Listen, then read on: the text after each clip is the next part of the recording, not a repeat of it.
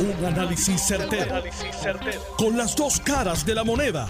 Donde los que saben no tienen miedo a venir. tienen miedo a venir. Esto es el podcast de Análisis 630 con Enrique Quique Cruz.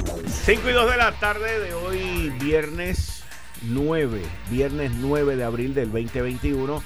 Tú estás escuchando Análisis 630 con nosotros el doctor Javier Morales, el infectólogo Javier Morales Buenas tardes, doctor. Gracias una vez más por responder a nuestro llamado. Sí, buenas tardes. Mucho gusto. Doctor, la situación con las hospitalizaciones, el COVID, el despunte tan grande que se ha dado en estos días recientes. Bueno, las hospitalizaciones sin duda han subido, han subido. Este, después de lo que ocurrió este fin de semana eh, eh, lo considero que un desastre social. Este, yo creo que va a subir aún más eh, la cantidad de contagios. Este, no me, me no me cabe duda. Eh, me temo que tengamos ya en Puerto Rico las cepas o las variantes resistentes a los anticuerpos monoclonales y probablemente estemos comenzando a ver casos de pacientes que están brincando a la fase inflamatoria más temprano y no solamente que sea el virus más contagioso, sino más agresivo también. Doctor, cuando usted dice un desastre social, nos referimos al comportamiento humano durante el fin de semana de Semana Santa y que toda y le pregunto una segunda pregunta sobre eso, todavía no hemos visto el, el, el estrago que eso va a ocasionar. No, no lo hemos visto porque el virus se va a incubar y esa persona que lo está incubando va a transmitírselo a tres o cuatro personas más y así sigue la cadena geométrica progresando. Y eso estaremos viendo el impacto de lo que ocurrió en las fiestas, en caracoles, en la parquera, en todos lados, lo estaremos viendo eh, en dos semanas aproximadamente. En dos semanas aproximadamente. Y y qué y qué el, el avanzar de estar disponible la vacunación ayudaría a minorar ese impacto o eso ya es, ya es algo que es indetenible? Eh, eh, esta es una carrera y tenemos la meta al frente y este la única forma de ganar esta carrera, esta pelea, este juego, como tú quieras ponerlo en el deporte que tú quieras, eh, básicamente estamos compitiendo contra un virus que ya está dando visos de que sabe cómo reproducirse con mutaciones que son resistentes a diferentes medicamentos y que probablemente la vacuna sigue siendo efectiva eh, y, pero creo que la vacuna no es 100% efectiva y va a haber casos de pacientes vacunados que van a tener COVID. Esperamos que ninguno de esos casos sea severo si ha recibido ya las dos dosis de la vacuna. Pero eh, la vacunación tiene que ir a la máxima velocidad. Yo estoy convencido que en Puerto Rico, eh, yo diría cerca del 100% de las vacunas que llegan se están poniendo rápido. Ya van a liberar y yo creo que es una excelente idea. Levanta el brazo, vacúname, pónsela. Ya no podemos seguir con los renglones de edad a todo el mundo lo más rápido posible. Si están llegando 150 mil vacunas semanales, quiere decir que están llegando alrededor de 600 mil vacunas mensuales y ya se ha vacunado más de un millón de personas. Es posible que en el lapso de tres meses, que estamos hablando finales de junio, podamos conseguir el 80% de la gente vacunada. Esto no puede detenerse. Lo que sí hay que darle pensamiento es qué vamos a hacer con el comportamiento social de, lo, de, la gente, ¿no? O sea, porque por ahí viene madres, padres, 4 de julio, 25 de julio. Y mi pregunta, esos fines de semana, ¿podrá clausurar el país esos fines de semana nada más para evitar las conglomeraciones? Es una cosa que, que aunque suene ilógica, eh, se debe pensar. Tenemos que ir a la velocidad máxima que podamos vacunando personas, pero a la misma vez, si la gente se sigue contaminando a una velocidad acelerada, es una pelea como que no es correcta y es una pelea desleal. Yo creo que debemos darle todo el chance del mundo a que la vacuna triunfe, pero tenemos que dejar de contaminarnos. Usted como infectólogo y persona que ha estado envuelto en todo esto desde un principio, ¿usted recomendaría el que se cierre se cierren esos fines de semana que usted acaba de mencionar? eso, eso, estábamos discutiendo esa idea, esa idea ocurrió. La, idea hace sentido, o sea, hace toda la lógica a base de los datos que se tienen hoy. Sí, a base de los datos que se tienen hoy y de lo que se percibe. Pues yo digo, mira, cerrar el país, no. Porque yo creo que si la gente usa mascarilla eh, y tiene distanciamiento, el virus resistente, la variante resistente, muere en la mascarilla también. Si tú usas mascarilla, no te vas a contaminar. Si te lavas las manos, no te vas a contaminar. Pero ese día de las madres, ese día de los padres, que va a haber eh, restaurantes con, llenos con gente comiendo, familiares reuniéndose, este, oye, ¿tú no considerarías ese fin de semana eh, y el de 4 de julio y el de 25 clausurarlo todo por tres días nada más? Eso no afecta grandísimamente la economía, pero tiene a la gente en su casa y no se pueden mover. ¿Se han visto pacientes que tienen la vacuna y a la misma vez tienen el COVID? Sí, se han visto casos, pero hasta no tengo evidencia de que haya ha habido casos graves. Yo no tengo esa evidencia. Okay. Acuérdate que tú te pones la vacuna la primera y si estabas incubándolo te va a dar COVID como te iba a dar porque no tienes anticuerpos que te protejan. Y tú no consigues protección completa hasta dos semanas después de la segunda vacuna. Así que puede haber casos, va a haber casos, 85% efectiva, pues hay 15% de probabilidad que te pueda dar COVID en una forma probablemente más leve. Ahora, si tú te contaminaste, ya estabas contaminado y te pusiste la vacuna, esa vacuna no te protege, el COVID sigue el curso normal. Y si eras de los pacientes que te iba a complicar, te va a complicar. Muchas gracias, doctor. Buen fin de semana. Gracias, un placer. Igual.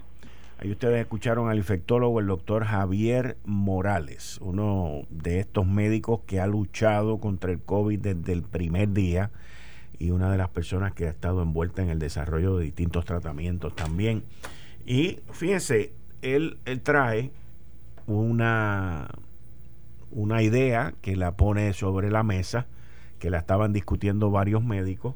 Por ahí viene el fin de semana de las madres, por ahí viene el fin de semana de los padres el 4 de julio, el 25 de julio, quizás eso sea bastante lejos para allá y, el número de vacunas pues ya haya podido cubrir eh, lo necesario para el mes de julio, pero eh, el repunte que hemos visto ah, en, esta situación pues eh, puede que, que amerite consígueme a John Mott, please puede que amerite para las madres el tomar medidas más drásticas, específicamente durante esos fines de semana. La realidad es que él lo cataloga como un desastre social.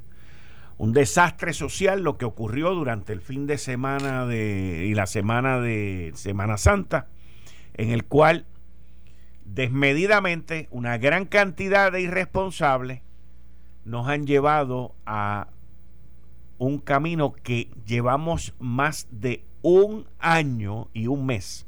Un año y un mes, o sea, 13 meses tratando de evitar, tratando de no llegar al colapso, al colapso de nuestro sistema médico, salubrista, hospitalario, como usted le quiera llamar.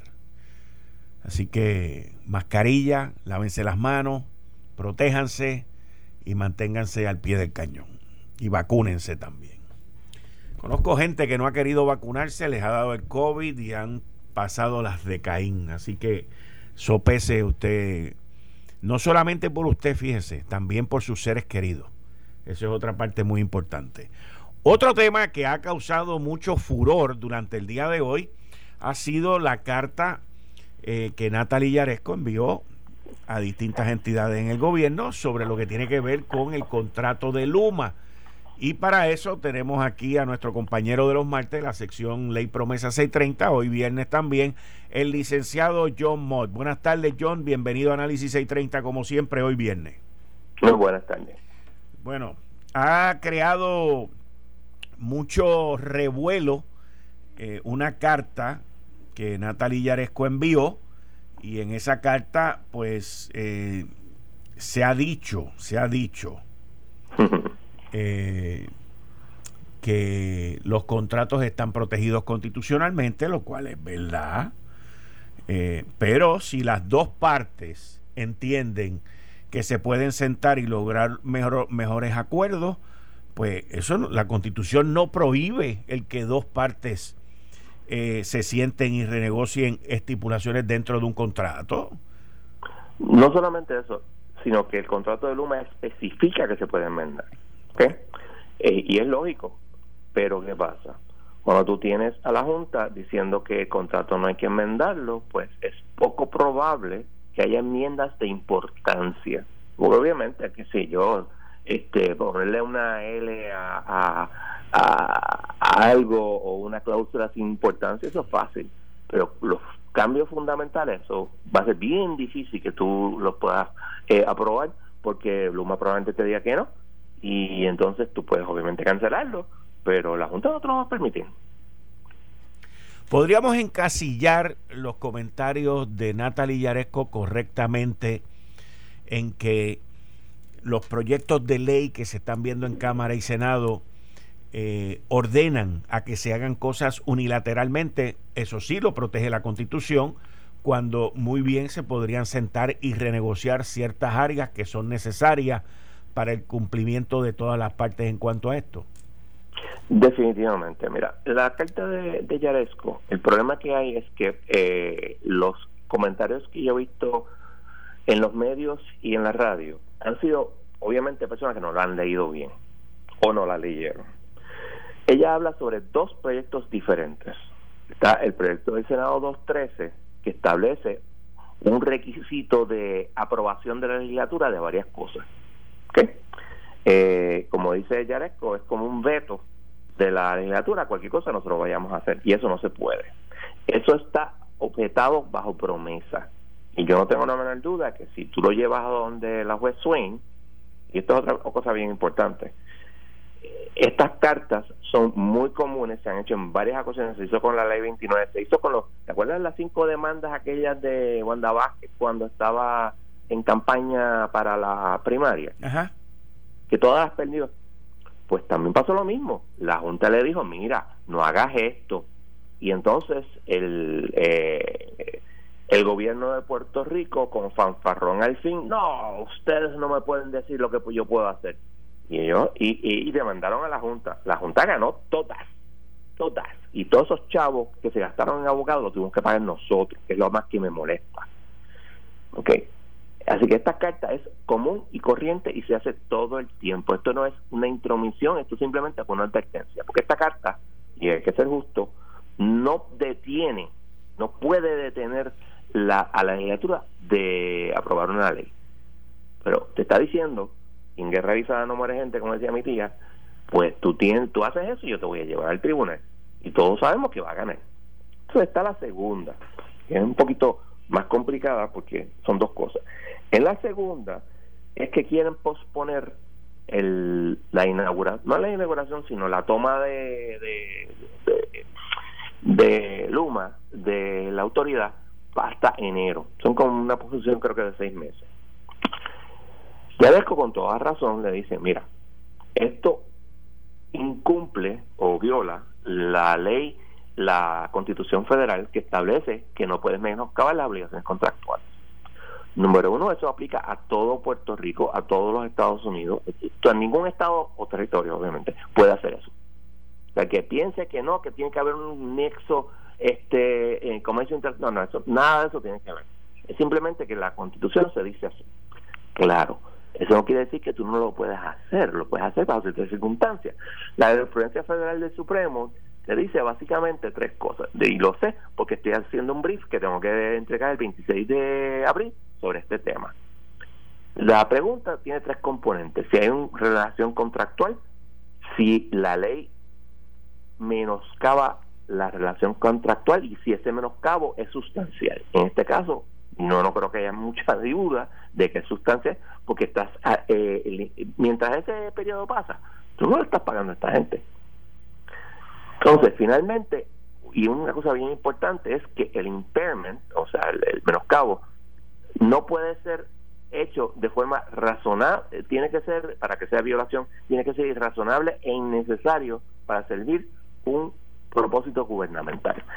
Voy a, hago una nota al calce de un caso del Tribunal Supremo de Puerto Rico de no hace mucho tiempo, en 2014, de la Asociación de Maestros, donde precisamente ese punto, y el análisis es el mismo, porque bajo la, la, jurisprudencia federal, y la de Puerto Rico es igual.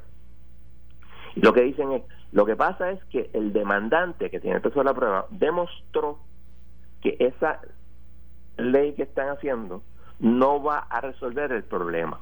Y aquí yo te aseguro a ti que Jonathan Villaresco va a sentar a todos sus peritos y lo mismo va a pasar con la gente de del gobierno de Puerto Rico, decir, mira, esto es lo mejor y esto no sirve, este seis meses no sirve para nada, para adelantar esa, esos, esos propósitos. Así que en ese sentido tienes razón. Además de eso, hay una cosa que se llama constitutional avoidance, que es el, vamos a decir, este, si tú puedes decidir algo bajo una ley normal y no tienes que entrar a la constitución, lo mejor es que hagas eso. Y eso es lo que va a hacer eh, la, la juez. Va a hacer lo mismo, va a hacer el mismo análisis que hizo bajo la ley 29 el mismo análisis que hizo bajo todos esos cinco casos que pendió el gobierno de Puerto Rico y va a decir la Junta tiene razón porque el standard of review es una eh, no es ni siquiera abuse of discretion es un standard of review extremadamente eh, deferente a la agencia en este caso la, la Junta eh, y va a perder el que la legislatura. Pero tú y yo vamos a pagar los abogados de la Junta y vamos a pagar los abogados de la legislatura si los legisladores quieren hacer esto, que lo paguen ellos.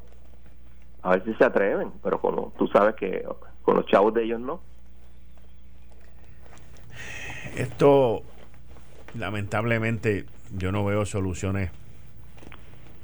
Digo, veo soluciones fáciles y lógicas. Lo que no veo es el camino para llegar a esas soluciones fáciles y lógicas. O sea, el, gobernador, el gobernador dijo en su discurso, John, que Luma iba a hacer las aportaciones al plan de retiro de los empleados de Lela. Sin embargo, el contrato es bien claro Correcto. que no es así. Por eso, por eso, por eso mismo es que te traigo el tema. Entonces, en términos legales, para que ocurra lo que el gobernador dijo en el mensaje, el contrato se tiene que enmendar.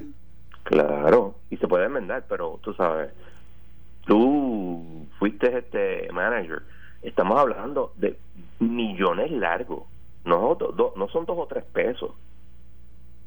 si Luma coge esta eh, responsabilidad, pierde demasiado dinero, no lo va a hacer. Pero para, para, para, time, out, time out, time out, time out, Cuando tú dices si Luma adquiere esa responsabilidad, porque yo no lo veo que ellos adquieren una responsabilidad.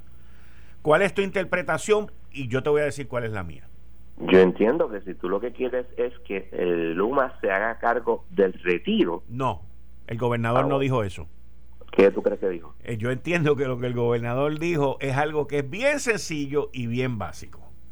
A ti de tu cheque te deducen X cantidad para mandarlo al sistema de retiro, que by the way, la Autoridad de Energía Eléctrica no lo ha hecho hace seis años y le debe más de 500 millones de dólares a esos empleados. Exactamente. Y yo entiendo que el gobernador lo que dijo es, eso que te sacan de tu cheque hoy para ir a retiro de Autoridad de Energía Eléctrica, si tú vienes para acá empleado de allá, pues te lo vamos a sacar y lo vamos a mandar para allá. Pero eso no es asumir la responsabilidad. Sin embargo, siguiendo con lo que estás diciendo, que es mucho menos problemático, eh, Luma lo que ha dicho es que tú puedes coger seguir en el retiro del gobierno o seguir en nuestro retiro. ¿okay? Eh, y tienes que cambiar el contrato, tienes que especificar eso, pero no creo que ese sea el problema. No, por eso es que te digo. por eso es que te digo que de la manera que yo lo veo y según lo que dijo el gobernador, ellos no van a asumir la responsabilidad de el sistema de retiro. Ellos lo que van a hacer es el pago que le toca a ellos como empresa que es el mismo que la Autoridad de Energía Eléctrica lleva seis años sin hacer, pues que ellos todos los meses o todas las quincenas lo van a enviar allá. Y créeme que ese sí que va a llegar.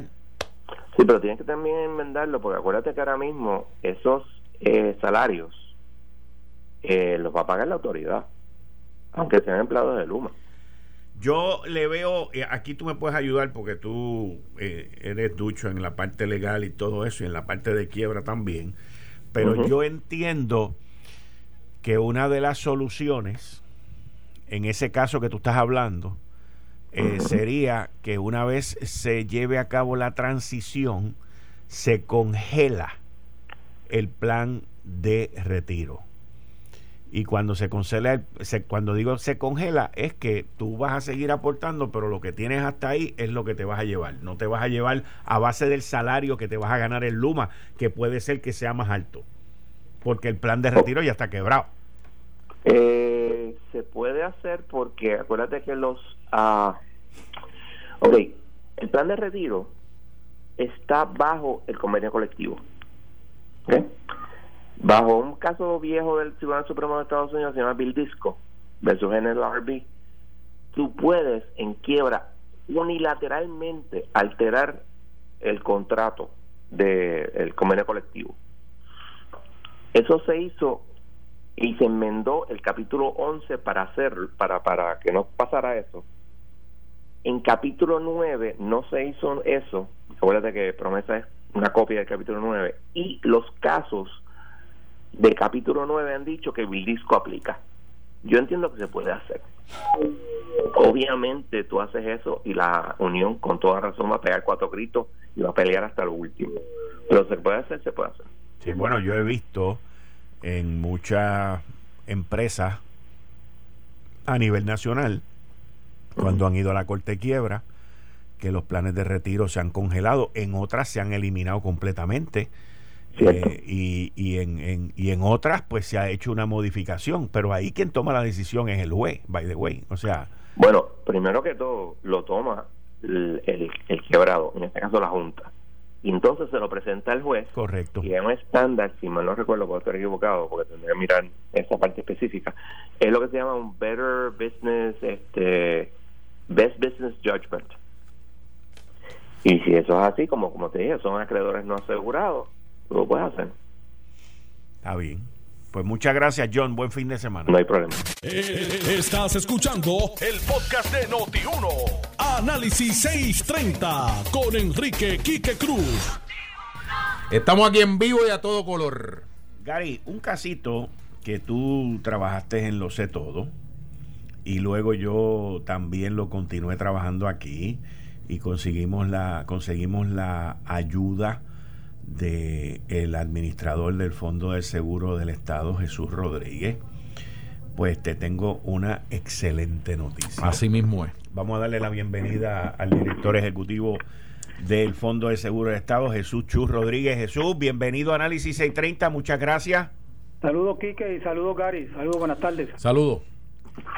Bueno, he recibido aquí un informe de tres páginas que dice los hechos no permiten descartar que la gente Martínez Ortiz se haya contagiado en su área de trabajo y en función inherente al mismo. La propia ley antes citada establece una presunción de que en ausencia de otra evidencia sobre el lugar de contagio se debe concluir que se trata de un contagio ocupacional y no comunitario.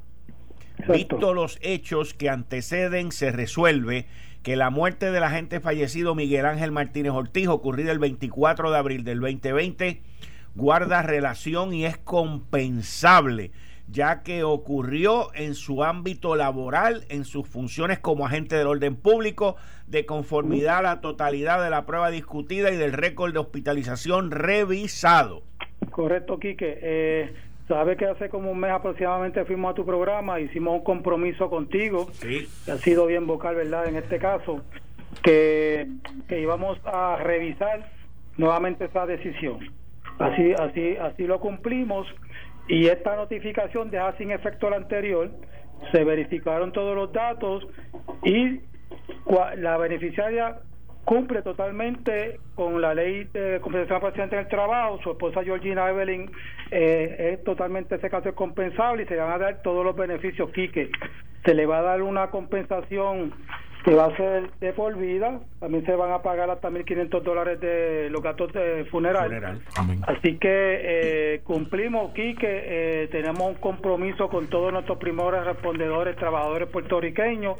El fondo va a velar por todos esos héroes que durante la pandemia han estado y continúan trabajando verdad sin, sin, sin temer por su vida y la y el fondo está para protegerlo y ese es nuestro compromiso Chu eh, primero eh, para darle un, un, resumen a, las personas eh, Georgina Claudio es la esposa del el agente Miguel Tato Martínez que fue el primer agente de la policía que falleció a causa del COVID-19.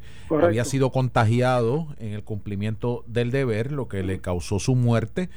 Y eh, el fondo le había dicho que esto no había sido relacionado. un caso que lo atendimos en Noti1, Quique aquí le dio seguimiento. Correcto. Y Jesús, Chum, eh, yo te tengo que dar las gracias. Eh, Miguel Martínez Tato Martínez, eh, como tú bien sabes, de Toalta. Eh, lo conozco de toda una vida. Su esposa ha tenido que pasar la salsa y el guayacán con esta situación. Y es un caso que lloraba ante los ojos de Dios porque eh, algo que nosotros resaltábamos era que mientras este policía estaba en la calle en el cumplimiento del deber, el que le deniega los beneficios posiblemente estaba cobrando en el sofá de su casa. razón. Y yo te agradezco enormemente la eh, lo que hiciste tú. Agradezco aquí que a, a Noti1, a Guapa Televisión, a Lo Sé Todo, el que le hayamos dado el énfasis que ameritaba esta, esta situación porque era un asunto de justicia a la gente que estaban de soldados de primera fila atendiendo eh, la problemática de, del COVID-19. Eh, antes de entrar aquí a cabina, eh, yo venía de lo más emocionado porque Gina me había me, había me, había llamado este mano ataca en llanto por, por, por lo que estaba por lo que está, por la noticia que había recibido, por un llanto de alegría, un llanto de, de, regocijo. Y Chu, yo sé que tú le metiste mano, te enrollaste las mangas y atendiste este caso personalmente, a nombre de su familia, a nombre de nuestro pueblo y de tu pueblo, porque tú eres eh, toalteño por adopción. Dice que caballo malo se vende lejos, ¿verdad? Pero yo creo que logramos conseguir un buen caballito. Así que gracias, te agradezco enormemente eh, la, prontitud y la diligencia que tuviste con este asunto de hacerle justicia al primer policía que eh, falleció con esto y sinceramente eh, te, hablo con el corazón en la mano a nombre de su familia, a nombre de las amistades de Tato, este, que es de nuestro pueblo de Toalta, que se, que, se que se le haya hecho justicia y gracias por, por, por esa diligencia. Ahora te pregunto, ¿Qué se le había denegado a ella y cuáles son los beneficios que ella como viuda y su familia van a recibir por parte del Fondo del Seguro del Estado gracias a esta determinación? Pues mira, eh, Gary, se le habían denegado todos los beneficios, no tenía derecho a ninguno. Obviamente, hay, aquí, aquí hay una compensación económica eh, en términos de, la, de los gastos de funeral, hay una compensación, hay una eh, pensión de por vida que se le que se le otorga también a ella como viuda eh, se, puede hacer hasta tres inversiones. Inversiones son que ya puede extraer dinero de allí hasta en tres ocasiones y vuelve y se recomputa la, la pensión. Si no lo hicieron, pues tiene esa pensión completa de por vida. Así que todos los beneficios de una, de, un, de una persona que, que míralo como si estuviera incapacitado, que muere, eh, se le pasan todos esos beneficios a su viuda. Así que, eh, pero más que la compensación económica, ¿verdad? El reconocimiento de que esta persona murió, eh, que estaba que estaba trabajando allí, ¿verdad? Y, estuvo, y, los, y yo digo, la policía está de servicio 24 horas. No puede ser posible que, que se le denigue un beneficio como este. Así que ella, ella, estuvimos hablando con ella, decía, mira, más que la compensación económica, que se reconozca que, que él estuvo allí, que dio su vida durante la pandemia como primer, primer respondedor que estuvo allí, así que estuve hablando con ella, estaba bien emocionada, como tú dijiste, Así que le dije que estábamos aquí para servirla cualquier duda y que eh, va a recibir todos los beneficios que otorga el fondo. Chu, agradecido enormemente por lo que lo que hiciste por esta familia y simple y sencillamente, más allá de la compensación económica, como tú bien dices, es un asunto de justicia que se le hizo a, esta familia y que sirva de ejemplo para que, eh, que los servidores públicos allá afuera sepan que y más especialmente a la policía que cuando se despide de su familia todas las mañanas o cada vez que van para su turno no saben si van a regresar que sepan que su familia no va a quedar desamparada. Claro. Y eso yo creo que es el mensaje más importante de lo que se ha llevado aquí con esta acción del Fondo de Seguro de Estado. Así que enhorabuena, Chuy, muchas gracias. Gracias, Cari. Y, y, Quique, sé que ha sido, ha sido un, una persona que ha llevado esta lucha allá, así que también te lo agradecemos porque a través de ti fue que eh, hicimos este compromiso. Chu, te pregunto, esto establece un precedente, como tú dijiste, y los otros policías entonces que han fallecido eh, por el COVID y que han estado trabajando, porque tienen que haber estado trabajando. Claro. Eh, o sea, tienen derecho a presentar su caso ante el fondo. Claro que sí, vamos a estar aquí como hicimos el compromiso de estas personas que han estado allí de frente trabajando y ofreciendo su vida, ¿verdad? Como como dice Gary, o sea, mientras otras personas, ¿verdad? Están en la protección, ellos están allí eh, eh, eh, exponiendo su vida. Así que tenemos, creo que tenemos más de 300 casos de, personas que han, reclamado compensaciones por, por, por el COVID, así que lo estamos revisando uno a uno y tienen nuestro compromiso de que de que los vamos a ver en su máximo detalle allí y que, y que nuestra razón de ser es proteger al trabajador puertorriqueño. Pero, eh, Chu, te pregunto, eh, 300 casos, eh, policías, maestros, este, enfermeros. Sí, de, todas las personas que han reclamado algún tipo de vínculo de su situación eh, con su trabajo ah, y que han tenido que ver con el COVID. Son un poco más de 100, deben ya estar llegando casi a 400. Este sorprendente eh, esa cantidad, no sabía que eran. Sí, eh, eh, yo, la considero bastante pequeña, pero hasta ahora esto, eso ha sido lo que han, han, estado solicitando. O, por esto tiene que ver con el COVID nada más. no tenemos mucho más casos. Jesús Chu Rodríguez, muchas gracias. Gracias, hasta luego. Bien, hasta luego. bueno, Gary, brother, eso es, eso es impresionante. Es tremenda noticia, tremenda noticia. Impresionante. Y escuchar a la viuda, este, nuevamente gracias a ti, gracias a la gente de Noti1, gracias a la gente de Guapa Televisión también que eh, se, se, involucraron con este, con este caso y yo creo que lo más importante es eso, el precedente que establece de que ya pues la gente sabe que no va a quedar desamparado y, de, y eh, le da algún alivio a, los, a, esos miles de policías que salen todos los días, se despiden de su familia y no saben si en algún momento eh, los van a volver a ver y pues por lo menos tienen la eh, la garantía de que hay una política pública de un gobierno que no va a dejar desamparado a sus seres queridos. Así que definitivamente este y volvemos y reiteramos nuestro agradecimiento a Jesús Chu Rodríguez eh, un nombramiento muy acertado también de ponerlo a él de vuelta en el Fondo del Seguro del Estado. Le metió mano al asunto. Le metió mano al asunto y fíjate que no estábamos hablando ni de 5 ni de 10, están hablando de 400 casos que se han presentado en el Fondo del Seguro del Estado. De, eh, eso pues lleva a cabo una investigación como yo yo leí la decisión. siempre hay, el caso que, es y que no es. Sí sí o sea el, el, fondo tiene que ir a través de, de todos los, los, procesos de investigación. En este caso eh, por la decisión cuando la leí antes de entrar al programa eh, dice que la viuda que fue con quien tú hablaste y a quien tú llevaste a los todo que ella tuvo oportunidad de hablar con el agente, con Miguel, antes de que él falleciera, y establecer el, el, enganche de cuando él estuvo trabajando, cómo fue que se infectó, con quién fue que se infectó. Toda esa información fue corroborada por el Fondo del Seguro del Estado. Y entonces llegan a la decisión anterior habían tomado la decisión sin hablar ni entrevistar a las personas que decían que era la persona que había sido contagiada. Lo sé, aquí no, aquí se hizo todo el proceso, se entrevistó a todo el mundo y llegan a la determinación correcta. Llegan a la determinación correcta. Así que la decisión también tiene una serie de condiciones, ¿ok? Y una serie de reglas también que la viuda tiene que cumplir y que todo el mundo tiene que cumplir para que esto continúe. Así que esto ha sido excelente, Gary, excelente. Y más en estos tiempos en donde, eh, no sé si viste el mapa, Quique. El mapa está, parece un copo de la pava. El mapa de Puerto Rico, 67 municipios están sobre el 10% de eh, positividad.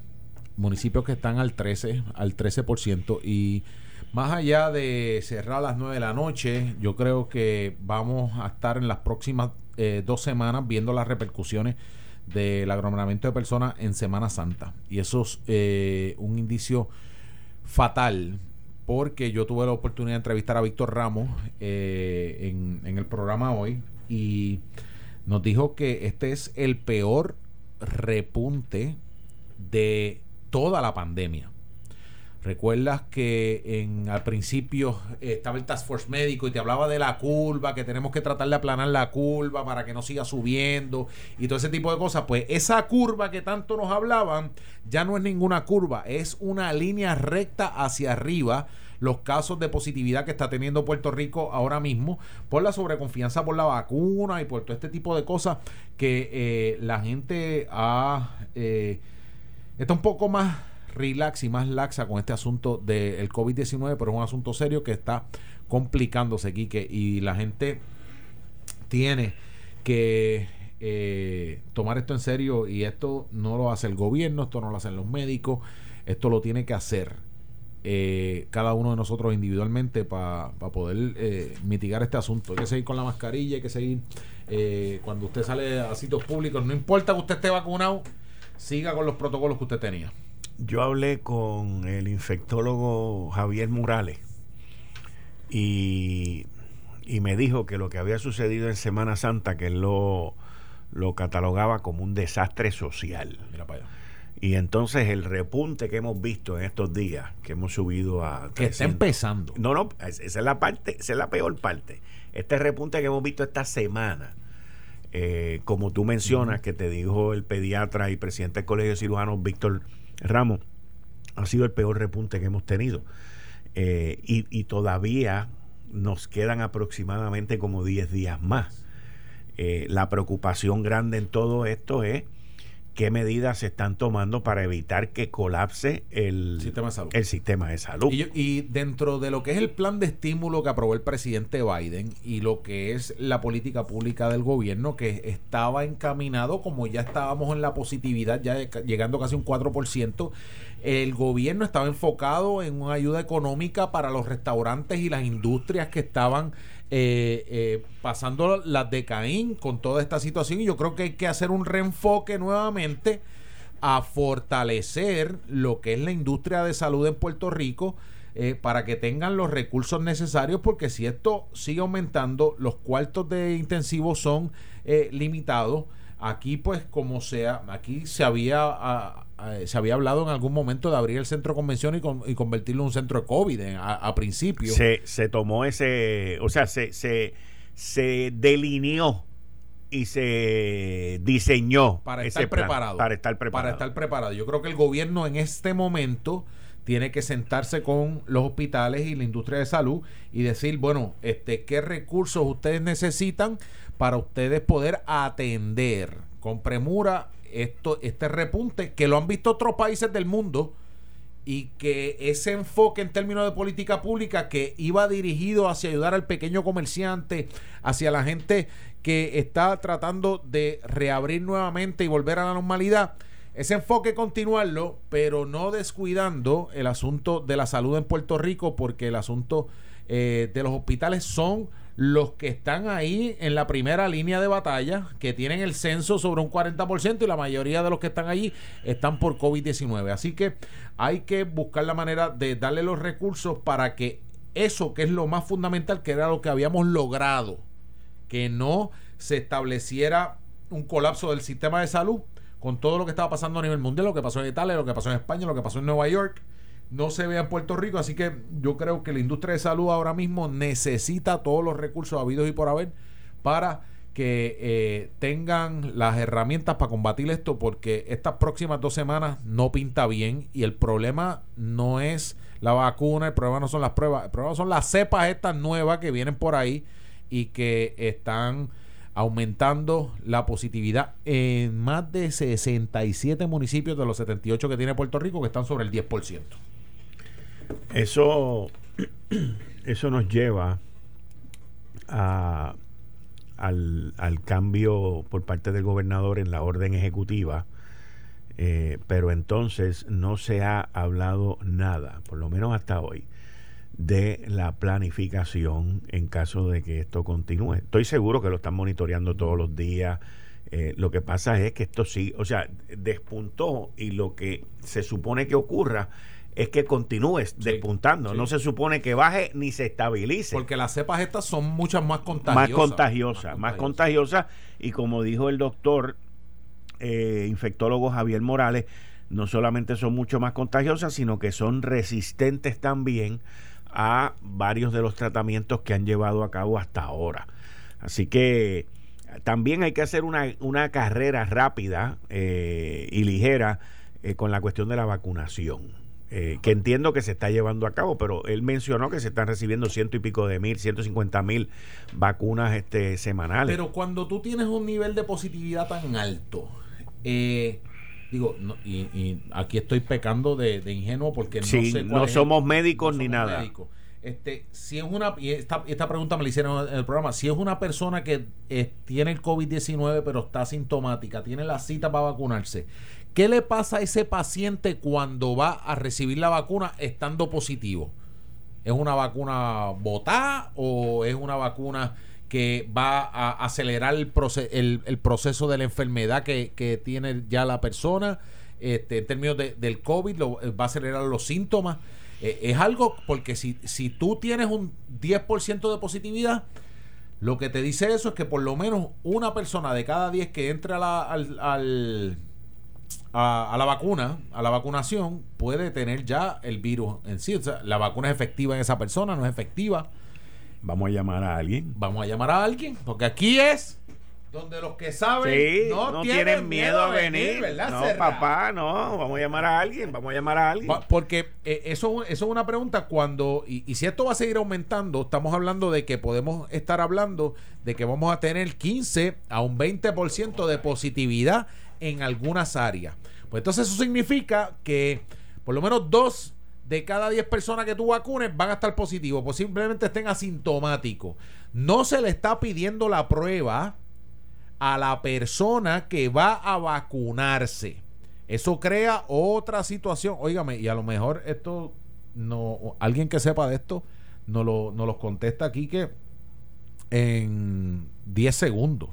Eh, pero ¿qué, está qué, ¿qué pasa con esa persona que pueda ser asintomática y reciba la vacuna? ¿Se acelera la cosa? ¿No se acelera? ¿Cómo esta positividad tan alta, este contagio que estamos teniendo, este aumento en contagio, puede afectar el programa de vacunación efectiva que podamos tener? En términos de las vacunas que estén llegando a Puerto Rico, que son 100 mil. O sea, podemos tener 100 mil personas vacunadas y si tenemos un 20% de positividad, significa eso que de esas 100 mil, 2 mil van a estar este, con los síntomas. ¿Qué va a pasar con esas 2 mil personas? ¿Le complica su panorama, su, su, cuadro, su cuadro clínico? Esa es la pregunta que yo creo que, necesitamos eh, que, que alguien nos diga porque es importante para el plan de política pública que tenga que hacer el Departamento de Salud. Estamos ya en proceso de línea telefónica con el doctor Víctor Ramos, que fue con el que tú hablaste. Doctor Víctor Ramos. Así que ya, ya, ya yo hablé con él, nos dijo que nos iba a tomar la llamada eh, para que nos conteste A lo mejor la contestación es sencilla, Kike, pero ni tú ni yo, este... No, yo no, yo, no, yo no, tengo la contestación. No, yo tampoco. Ni nos guillamos de todólogos. Tampoco. Porque tú usted fíjate que hoy se transformaron. Muchachos. Hoy son expertos los todólogos en monarquía británica. Sí. Eso es una cosa terrible. Que hay que decirle Philip. Sí. Y hay que decirle Elizabeth. Ahora son, olvídate, expertos en monarquía. Pero, dice Puerto Rico, mister. Doctor Víctor Ramos, presidente del Colegio de Cirujanos, muchas gracias por atendernos. Gracias por la invitación. Gary. Doctor, le, pregunto, ahorita hablamos en, en, Lo sé todo, pero me surge una pregunta que eh, me hicieron en el programa de radio de Sal Soul. Es la siguiente. Si tenemos este alto nivel de positividad, que está ya en un 13%, algunos pueblos en un 15%, esa persona que tiene el COVID pero es asintomático, que tiene una cita para vacunarse mañana, ¿qué le pasa a ese paciente ya eh, siendo positivo a COVID-19 y se le inyecta la vacuna? Pero positivo que él lo sabe o que no lo sabe. Bueno, es que si eres asintomático, a menos que no te hagan la prueba. Alguien, alguien que no lo sabe. Exacto. En, en, los estudios tampoco se sabía si las personas tenían COVID y se le puso la vacuna. Así que nadie nadie tiene que hacerse una prueba de COVID para irse a, poner la vacuna. Muy bien, eso es una pregunta. se puede ir a poner la vacuna. Si tuvo COVID y, y, y le consta que tuvo COVID, tiene que esperar 90 días para ponerse la vacuna. Si, por ejemplo, eh, se pone la primera dosis y le da COVID en el medio, cuando le toca la segunda dosis, aunque no hay una recomendación específica del CDC, los infectólogos nos han dicho lo más seguro es ponérsela cuando le toca, aunque tenga COVID, para que adquiera la inmunidad completa. Ok, ok, pues vamos a presentar los distintos escenarios. Yo soy asintomático, yo voy, me vacuno, no tengo, no tengo COVID, me pongo la vacuna, eso es, eso es el caso, es un caso ideal. Soy asintomático, tengo la cita mañana, tengo COVID, pero no lo sé, y me pullan. ¿Qué le pasa a esa persona? Nada. No le pasa nada. ¿La vacuna sigue siendo efectiva con esa persona? Sí. No le aumenta los síntomas ni nada de eso. No le acelera los síntomas. No. Ok, entonces, la persona, si a, si a mí me dio COVID hace dos semanas y me toca la cita el lunes, no puedo ir a vacunarme. Se supone que esperen 90 días. Y en 90 días, eh, obviamente, si ya me dio, no me vuelve a dar o sí me vuelve a dar.